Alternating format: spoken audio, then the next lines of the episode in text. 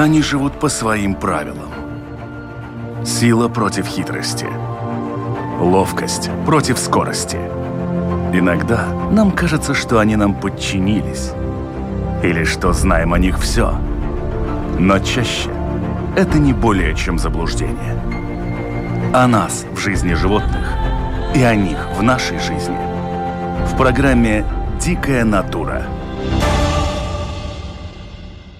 В Латвии обнаружен редчайший для наших краев жук-олень. Последний раз этот вид встречали тут 50 лет назад.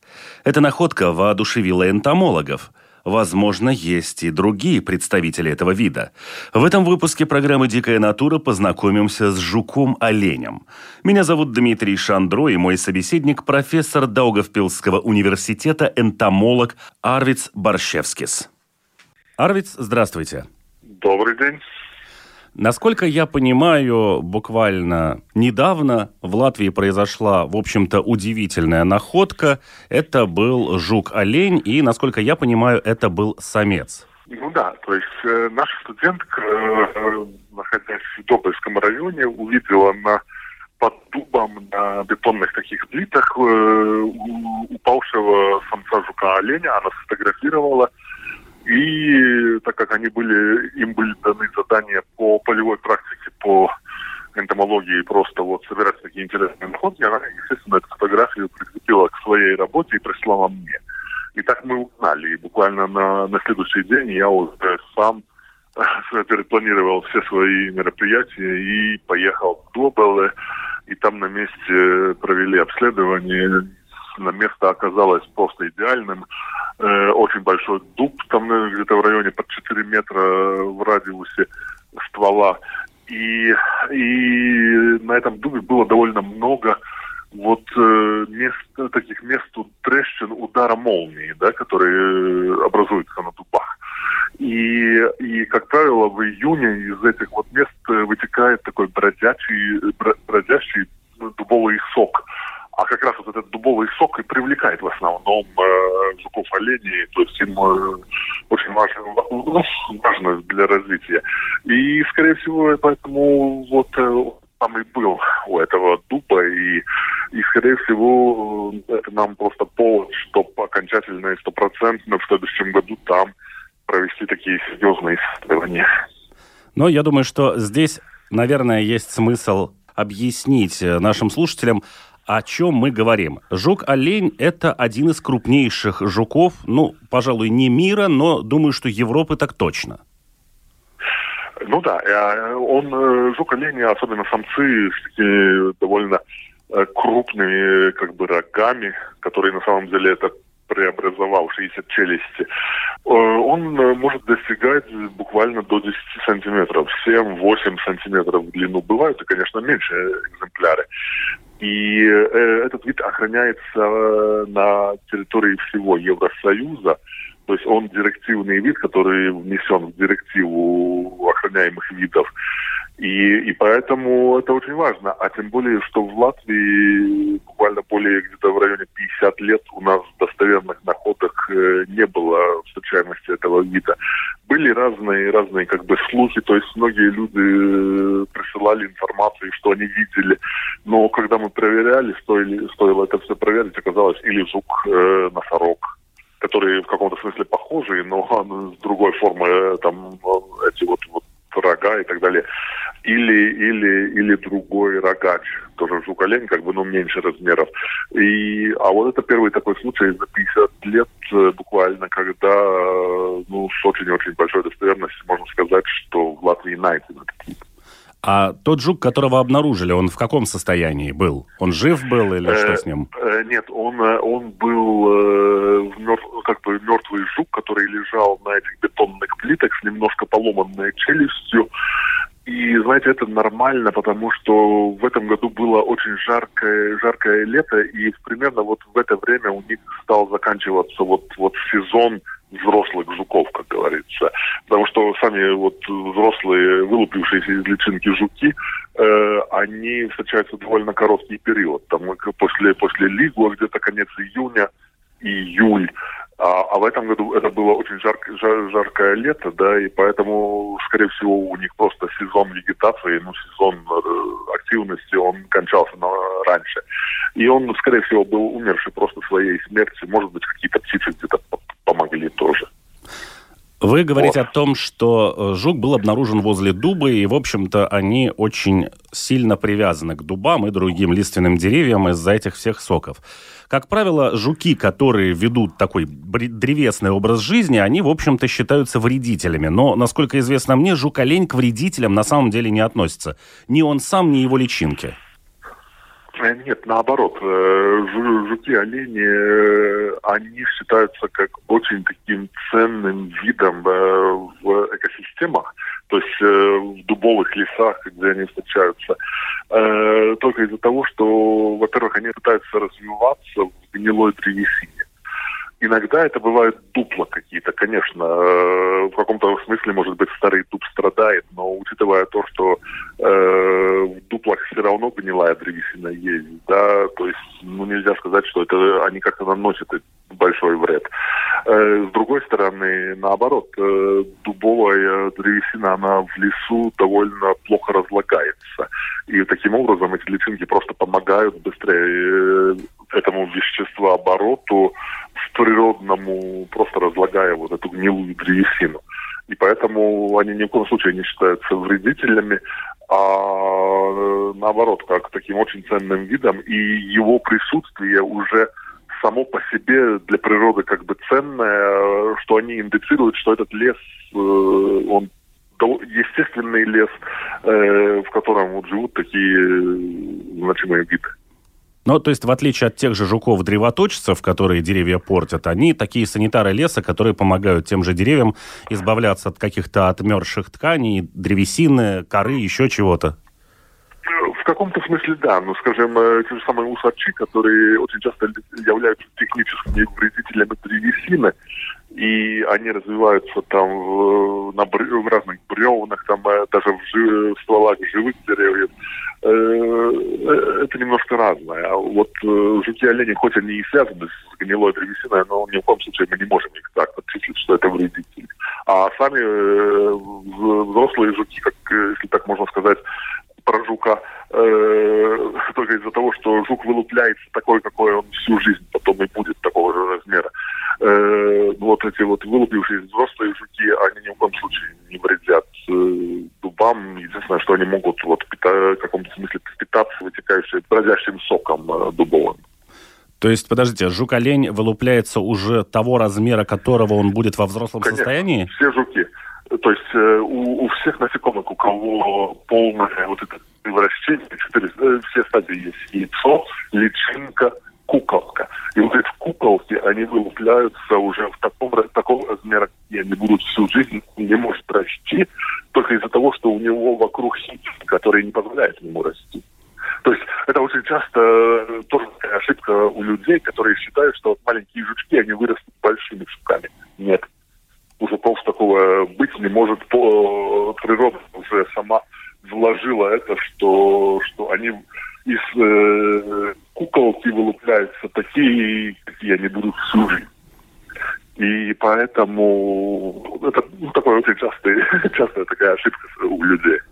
Ну, просто, например, те же хитиновые э, скорпионы, они, правда, не насекомые, а членистоногие, Конечно. они ведь растут. Да-да-да, у них разные, абсолютно разные способы вот э, развития. Например, э, те же самые клопы или тараканы, если посмотреть. Они все тоже э, растут, линяют, меняют эти вот шкурки, и эти э, нимфы, они растут больше, да. А у жуков нет. У жуков куколка – и какой он из куколки вылупился, такой он всю жизнь и живет. То есть размер личинки жука-оленя тоже, в общем-то, получается достаточно гигантский. Очень э, большой, да. И иногда, может, бывает даже больше, чем сам зуб потом, который вылупляется. Потому что он еще превращается в куколку, и только из куколки тогда вылупляется. Да-да-да. И тот же самый жук-носорог. Многие, наверное, слушатели, они Э, в компостных кучах часто видят такие вот, и, иногда считают, что это личинки майского жука. Да, там может быть майский жук, но, но они такие, как сардельки, буквально такие длинные, большие. Это, как правило, личинки жука э. И из них вылупится потом большой жук, да. А в чем проблема у жуков, оленей вот в их жизни здесь. Обычно ведь виды, которые вносятся в красные книги и находятся на грани уже практически исчезновения, это связано либо с какой-то очень своеобразной формой жизни, либо с какими-то изменениями в природе. Что происходит с жуком-оленем? Ведь э, у нас же нет проблемы с дубами или с какими-то лиственными деревьями. Э, вы абсолютно правы. То есть у жука-оленя основная проблема в сокращении все-таки их ареалов. Не хватает, чтобы нормальная популяция вот была в природе, не хватает там одного или двух-трех дубов. То есть должны быть довольно большие территории, леса дубовые. Э, в Европе вот эти дубовые широколиственные леса, они довольно все-таки интенсивно сокращаются. Не говоря уже о Латвии, потому что у нас вообще дубовых лесов таких вот реальных старыми большими деревьями. И второй момент, это то, что я последнее сказал, что в этих лесах должны быть э, деревья большие, старые, дуплами, с отмершей древесиной, с отмершими ветками и так далее. А таких территорий в Латвии очень мало, к сожалению, уже.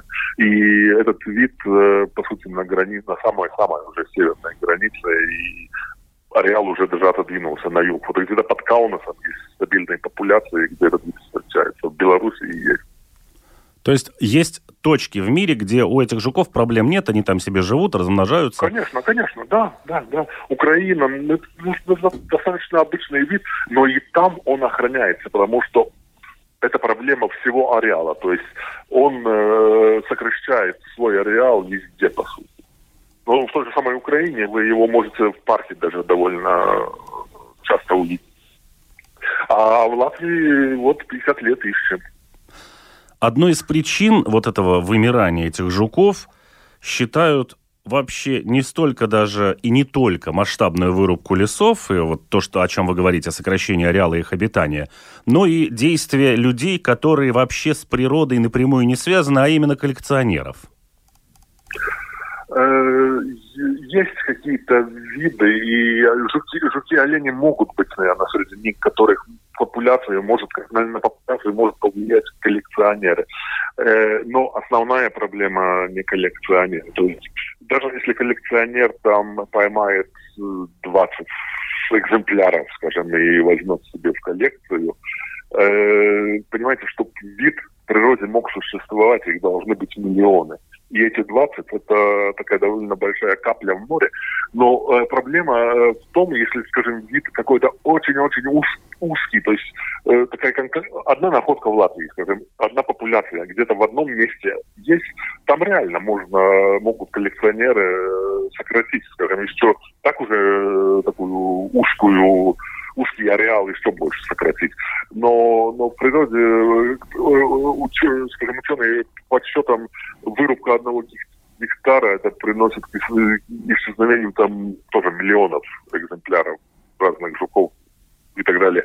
И если это охраняемое, то э, это гораздо больше повлияет на особенно в тропиках сейчас, э, скажем, джунгли вырубаются такими темпами для, из-за древесины, из-за того, что все засаживают э, кокосовыми этими масляными пальмами, да, что вот там реально гибнет природа по часам буквально.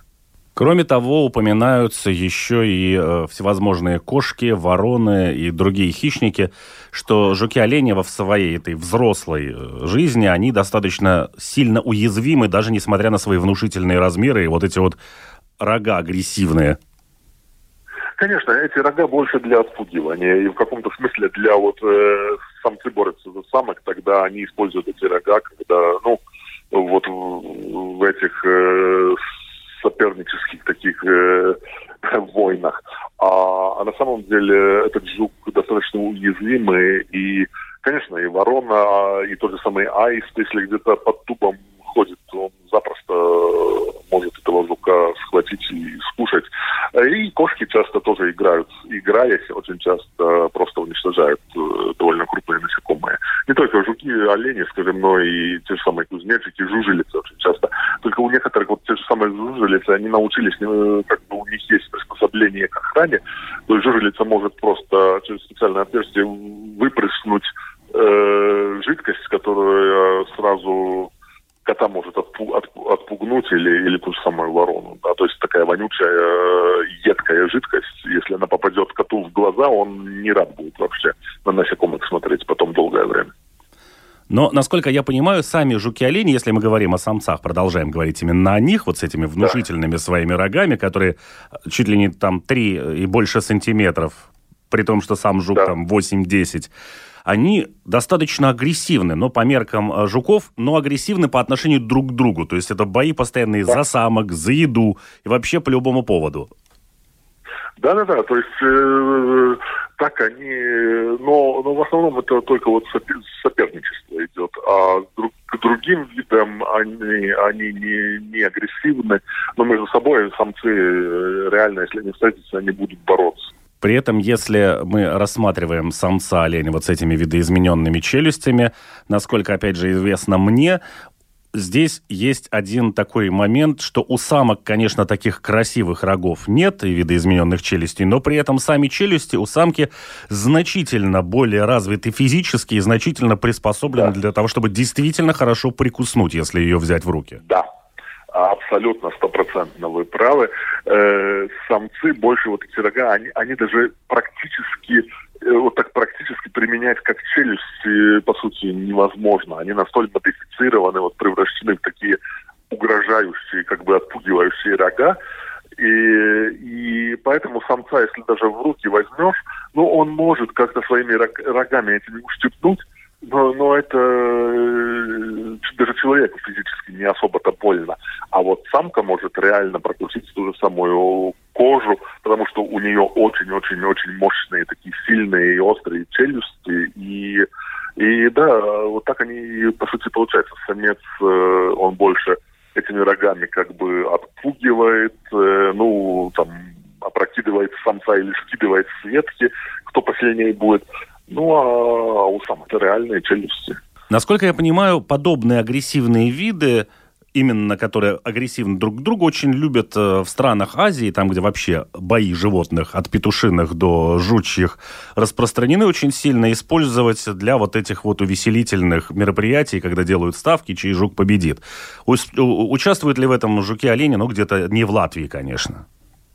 Э, нет, ну, в нашем регионе, как правило, я не слышал, чтобы что-то такое было. Да, а Юго-Восточная Азия, там, конечно, там там э, не только жуки, там э, очень часто соревнования делают, скажем, на тропических, с тропическими большими тараканами, да, которые активно, очень быстро бегают и так далее.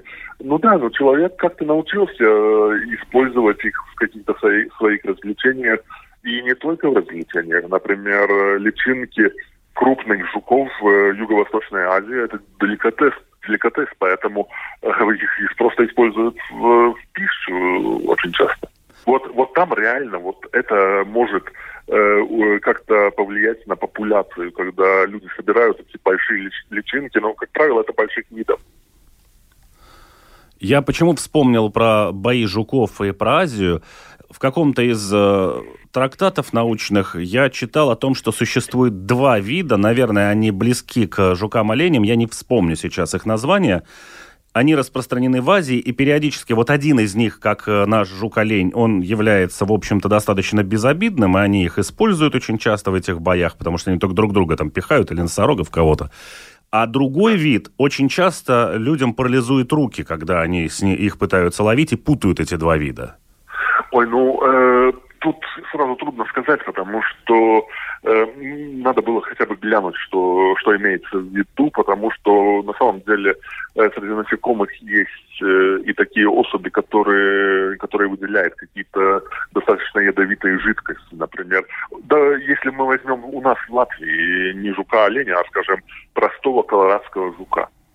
Почему не любят птицы их клевать? Он невкусный. Если птица э, клюет, скажем, берет в клюв э, жука, сжимает, жук сразу выделяет такую оранжевую жидкость, которую мы, наверное, тоже, у кого есть огороды, видим, когда берем в руки, да, выделяется. А на самом деле это достаточно сильный яд, хоть человек, э, когда мы держим в руках, то есть мы не можем отравиться этим жуком, слава богу, потому что этот яд через кожу не, не проходит. То есть это очень крупномолекулярное соединение, которое нужно только, ну, они могут только, вот если как-то вводят в кровь и так далее, э, ну, отравить.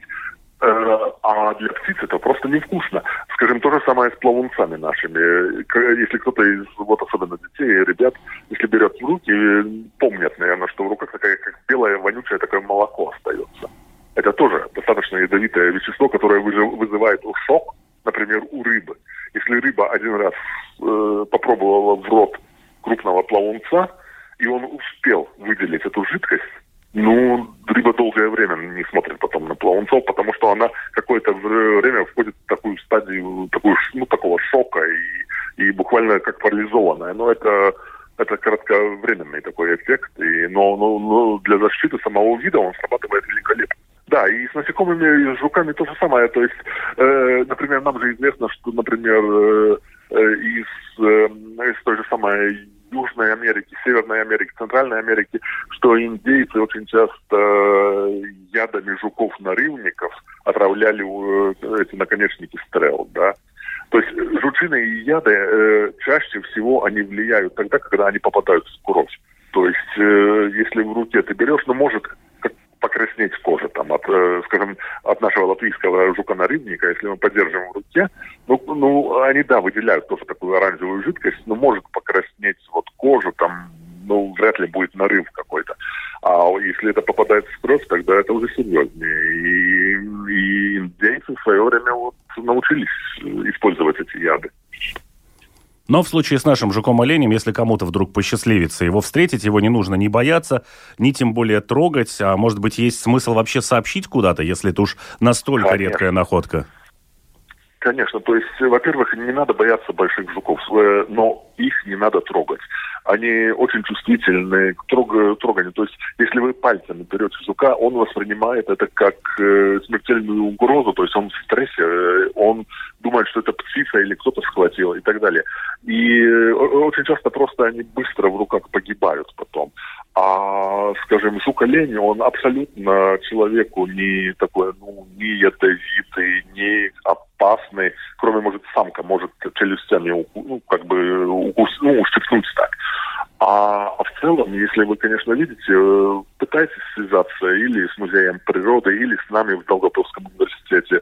Э, я в соцсетях на Фейсбуке всегда отвечаю всем, потому что мне очень много, особенно после сейчас появления информации про жука-оленя, очень много каждый день люди пишут, присылают фотографии, что они тоже видели. Но вот сейчас идет тенденция, что буквально за две недели у меня идет э, два вида. Или э, вот э, этот торкус, так называемый э, рогачек, или носорог. То есть люди все-таки увидели жука с рогами какими-то и сразу думают, что это жук-олень. И присылают, но спасибо им, что они присылают. Это новые точки у нас по... Потому что и этот рогачик тоже охраняемый. Это нов... сразу идут новые точки, мы больше узнаем. Поэтому я очень радуюсь, когда люди присылают фотографии и спрашивают, что это за жук и так далее. Поэтому не бойтесь, пишите нам в Музей природы это очень часто вот и при, приводит к сенсационным открытиям каким-то. То есть так новые виды в Латвии мы нашли с помощью людей, которые просто присылали поинтересоваться, что это такое. Стоит ли, если я встретил вот какого-то такого жука и сфотографировал, у нас же у всех, по большому счету, с собой телефоны сейчас, э, которые, в частности, могут и запомнить точку геолокации. Поможет ли это каким-то образом в исследованиях? очень поможет. То есть если фотография с точкой, ну это уже неоспоримое доказательство. Поэтому это, это очень важно и однозначно это э, реально поможет. И мы, как правило, если человек находит что-то интересное, мы всегда спрашиваем у человека разрешение, можно ли это публиковать где-то.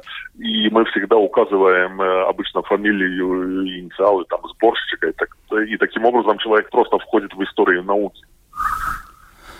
Если мы вернемся к жукам, оленям и к их образу жизни, насколько я понимаю, есть у них еще и ряд таких вот уникальных моментов, что, во-первых, в состоянии вот этого взрослого жука они живут всего 3-4 недели, что безумно мало.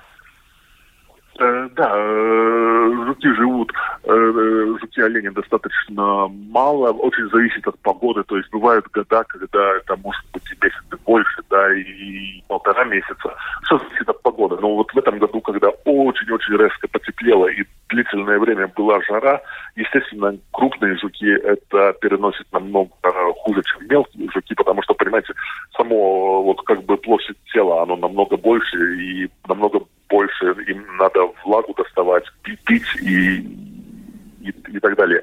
И поэтому тогда они просто быстрее сезон кончается и немножко меньше живут. Но, но так устроен мир, потому что остальной цикл жизни у них проходит 3-4, иногда 5 лет э, в стадии личинки э, в древесине где-то. И, и опять один момент, э, что важен для людей, э, которые очень часто осенью, вот я с учителями часто беседую на эту тему, осенью, ну я спрашиваю, ну вот какую для природы хорошее дело вы делаете? Мы убираем там листья, убираем ветки и так далее.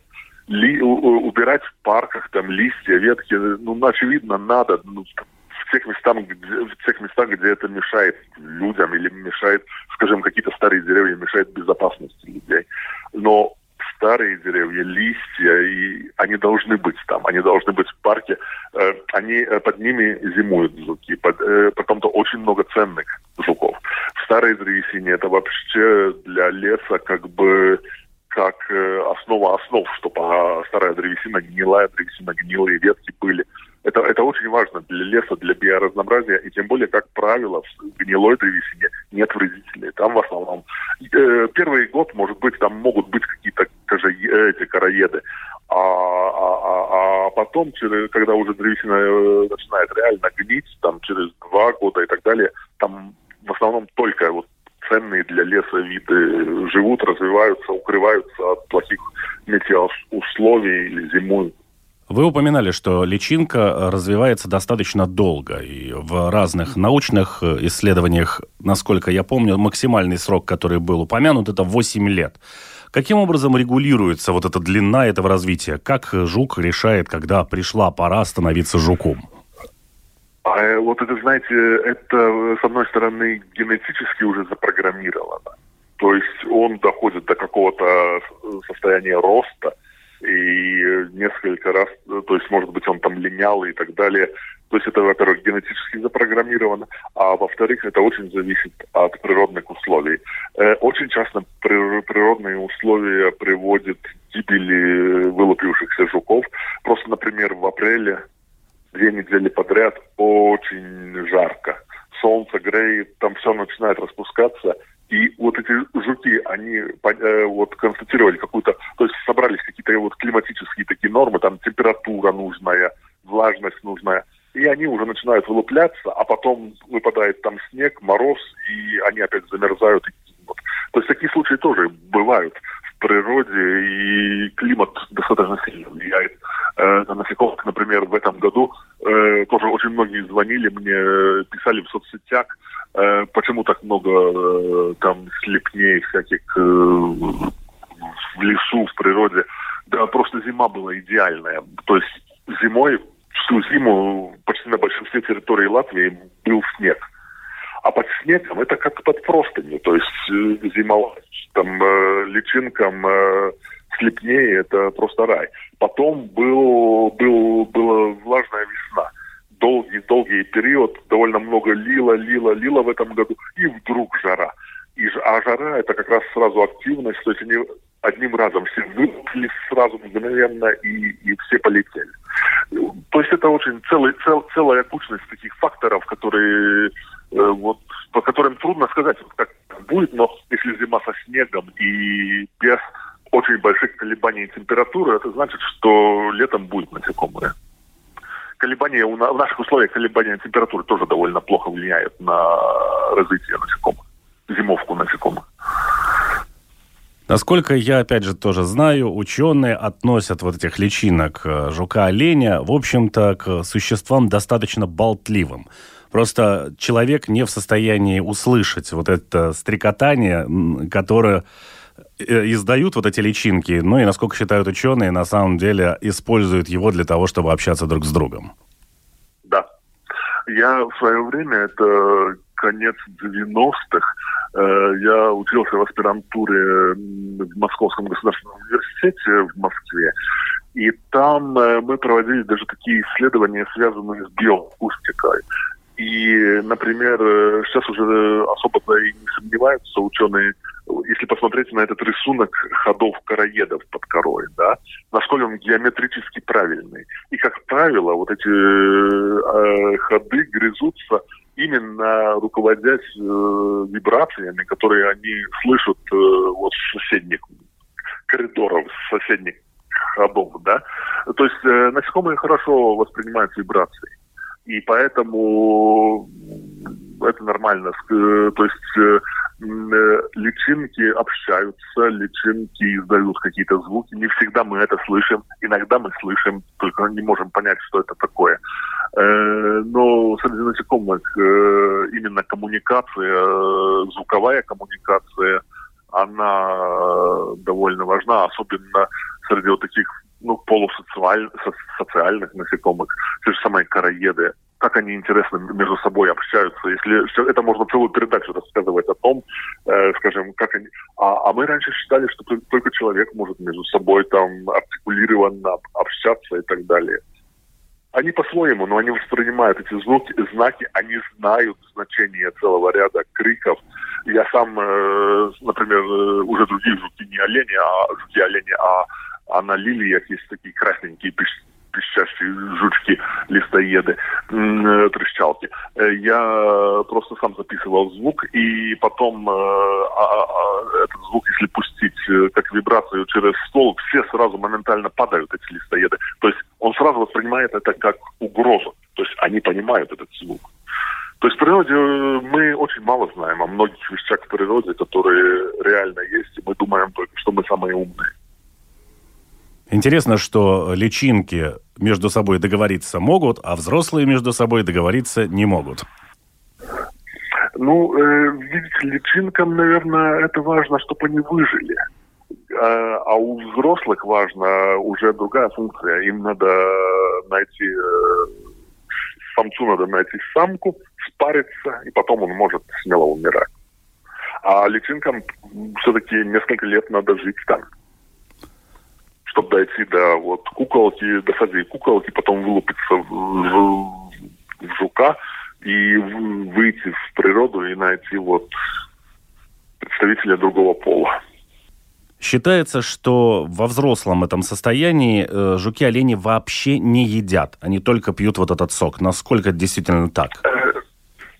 Э, э, да, э, в принципе, это и есть еда, потому что сок все-таки там, там много достаточно э, разных э, пищевых веществ, и, ну, они хоть этот сок пьют, но, например, очень близкий родственник, тоже большой жук, жук-носорог, который вот в компостных кучах там в опилках, в торфе может жить, так эти жуки вообще не питаются на взрослой стадии потому что им они за стадию личинки, вот эти большие э, личинки, они накапливают столько веществ, которые э, потом, э, превращаясь уже в куколку и взрослого жука, они остаются в организме, и их хватает на короткую жизнь взрослого жука, у этих носорогов вообще рот э, заросший, то есть у них нету ни челюстей, только вот этот страшный, как бы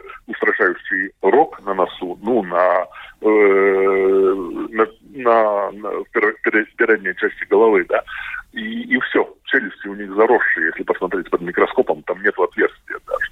То есть, э, видите, насекомые, у них разные концепции вот эти вот своего развития. Э, например, те же самые жужелицы, они могут большая жужелица, она может даже ящерицу в лесу схватить и скушать. Они, на, а, они наоборот, они, они э, питаются, питаются, едят, ловят и так далее. А другие, которые, а, и такая жужелица может там и даже два сезона иногда пережить, перетерпеть, перезимовать, пережить.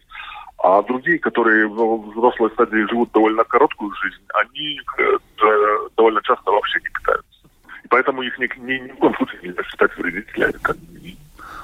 Я так понимаю, что это одна из вот этих причин, по которой э, те же коллекционеры, что те, кто булавками все это в рамки прикалывает, что те, кто пытаются содержать их э, как в живых коллекциях, бегут в природу и отлавливают животных там, а не занимаются их разведением. Потому что если ты 8 лет кормишь червяка для того, чтобы он на тебя на 3 недели стал жуком, ну, это такое себе удовольствие.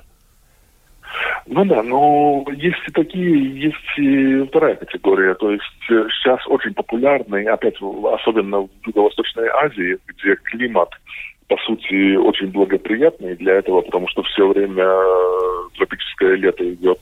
И особо не надо напрягаться, там, как у нас зимой, там, э, обогревать, там, чтобы тепло им было и так далее. Там очень развито движение именно выращивания жуков. И в том числе жуков-оленей, но это не наши виды, это южные виды местные там юго-восточно-азиатские виды. И таких э, компаний очень много э, в мире, и они реально продают коллекционерам очень качественный материал, но, к сожалению, достаточно дорогой материал. И, и коллекционеры э, с радостью тоже и покупают. Но есть категория коллекционеров, которые э, такие интересуют, им нужны только материалы из природы, и, и тогда, конечно, они э, собирают ну, пытаются вот это найти в природе. Но, как я говорил, э, для вот этих видов все-таки я считаю, что больше вреда наносится именно вырубая дубовые леса, широколиственные леса. И когда сокращаются эти территории лесов, то тогда сокращается намного сильнее и страшнее популяция, а, а, а не только вот через коллекционеров. А что мы можем сделать для того, чтобы вот этой популяции помочь, ну, если не вернуться на какие-то прям большие территории и стать каким-то видом ярко представленным, но хотя бы перейти вот от этой грани в никуда к грани, ну, существования более-менее стабильного? Э, ну да, э, для этого нужно знать э, биологию вида – и, скажем, если мы знаем, как это развивается и так далее, тогда очень часто, э, и сейчас уже, слава богу, все больше и больше семей, и, и в данной ситуации, вот в этой, с этой находкой оленя Добелая, нам просто повезло с хозяевами, на, во дворе которых растут эти дубы, что они очень заинтересованы, что он, они очень открыты для наблюдений, для исследований и я думаю, что вот как раз это будет самая лучшая помощь э, этим видам. Не, не позволять зарастать, например, вот есть три очень хороших дуба, где могут эти жуки олени жить. Просто нельзя позволять, чтобы они зара, за, заросли кустами. А там как раз добрые, они пасут овец. А овцы, это очень опять благоприятно для таких мест, они выедают вот эти побеги молодые и так далее и это, этот лук не зарастает.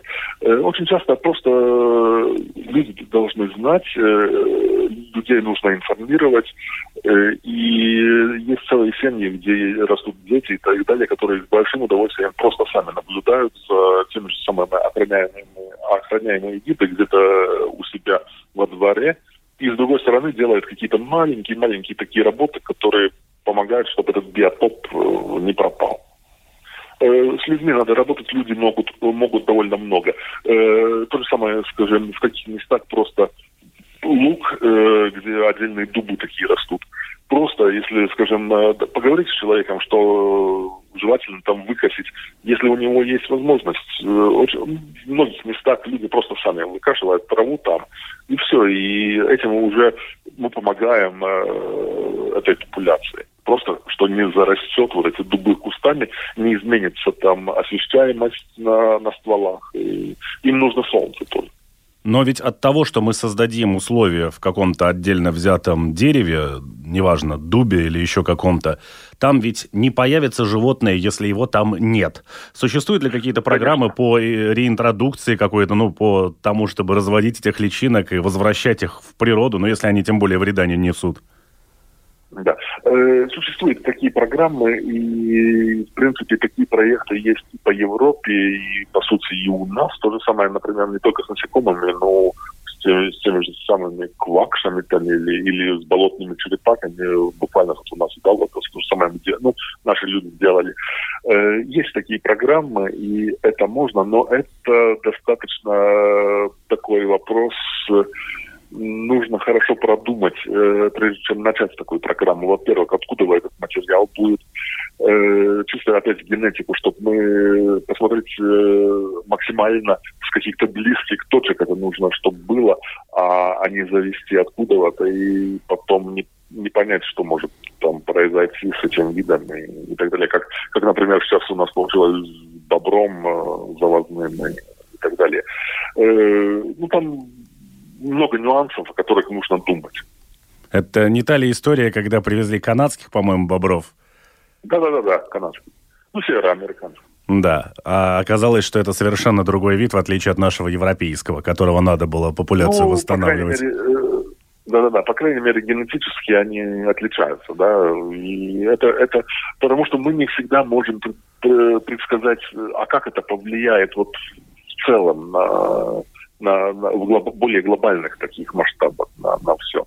Поэтому там довольно такие щекотливые вопросы, которые очень нужно продумать. И, и поэтому не так просто эти проекты ре, реализовать. Там много разных разрешений надо получить и так далее. И это справедливо. Но вообще работа какая-то в этом направлении происходит?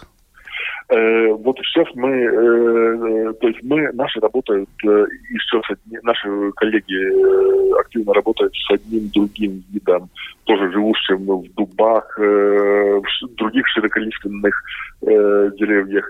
Это пахучий отшельник. Он тоже в дуплах в основном э, живет, очень скрытый образ жизни, охраняемый по всей Европе. И вот тут, тут мы тоже, наши вот коллеги включены и с Литвой, и даже с Польшей, и в Латвии ну, в совместных таких исследовательских проектах, где тоже думается и о возможности каких-то интродукции. И по жуку оленю мы уже сейчас готовимся к следующему сезону. Э, мы тоже планируем закупать специальные, э, есть такие так называемые феромоны, это э, половые такие вещества, которые, запахи, которые выделяет самка, когда она хочет спариваться, и самцы прилетают именно чувствуя вот эти запахи феромонов. И мы планируем, их можно синтезировать, и они уже для жука оленя сделаны в мире. И мы планируем тоже их купить и просто таким образом попытаться, так намного легче можно поймать, увидеть или, или поймать жука, и пос, э, пос, пос, посмотрим, э, летят на феромоны у нас, не летят жуки, олени. И тогда будет сразу намного яснее. Тогда можно сделать еще сразу генетические анализы и так далее, потому что по, по нашему региону, по жуку, оленю ничего такого нету, потому что он просто лет 50 не найден. И мы очень надеемся на следующий сезон, что мы сможем э, общественность намного больше проинформировать про жука оленя.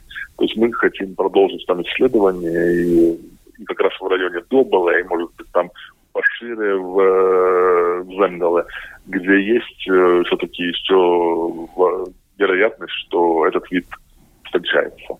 Хорошо. К сожалению, время наше подошло к концу. Арвиц, огромное спасибо за рассказ. Желаю вам успехов в поиске жуков-оленей. Ну и нам всем тоже, потому что от ваших успехов будет зависеть и, в общем-то, наша возможность встретиться с этим крайне редким для наших мест созданием. Спасибо большое за рассказ. Спасибо вам большое. Всего доброго. На этом, пожалуй, все. И в завершении программы лишь напомню, что «Дикая натура» выходит на волнах латвийского радио 4 по понедельникам после 10-часового выпуска новостей. Также вы сможете послушать повторы во вторник ночью и в субботу после полудня.